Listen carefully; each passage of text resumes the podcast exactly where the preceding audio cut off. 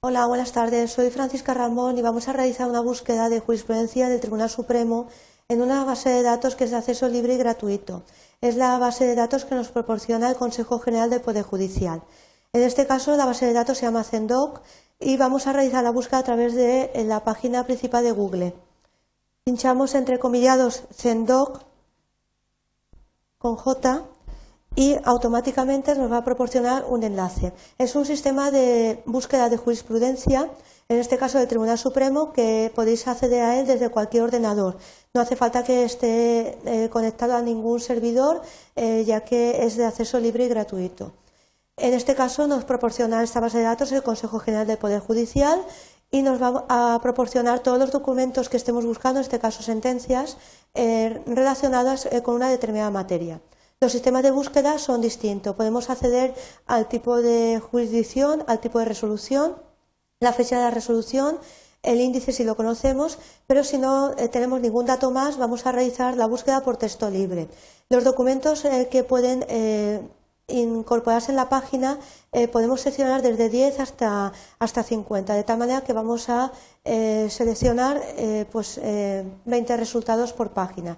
En el caso de texto libre vamos a realizar una búsqueda por jurisprudencia del Tribunal Supremo que se refiere a la confianza, de tal manera que pinchamos confianza en el texto libre y se nos va a ordenar por fecha de resolución con carácter descendente. Vamos a realizar la búsqueda y a continuación se nos aparecerá en la pantalla eh, toda una serie de documentos, en este caso sentencias, eh, para que podamos realizar la búsqueda.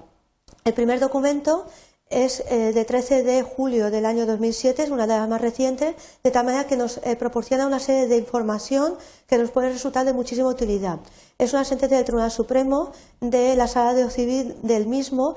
El ponente es Antonio Gullón Ballesteros eh, nos indica el número de recurso y la fecha de resolución. El tipo de resolución, en este caso, es una sentencia y, nos proporciona un breve resumen. Si queremos acceder a la sentencia por completo, pincharemos en el archivo PDF que nos proporciona la misma página y se nos abrirá un documento en el cual podemos ver la sentencia reproducida. De tal manera que, ¿qué podemos hacer con este documento? Lo podemos imprimir, eh, podemos eh, guardarlo en nuestro ordenador eh, y de tal manera que nos proporciona toda la información que estábamos buscando. En el resumen, como veis, nos hace un extracto de los principales aspectos que ha tratado la sentencia y podemos eh, realizar eh, pues una consulta a través del texto en la pantalla o bien guardarla en nuestro ordenador, con, en el disquete o bien imprimirla.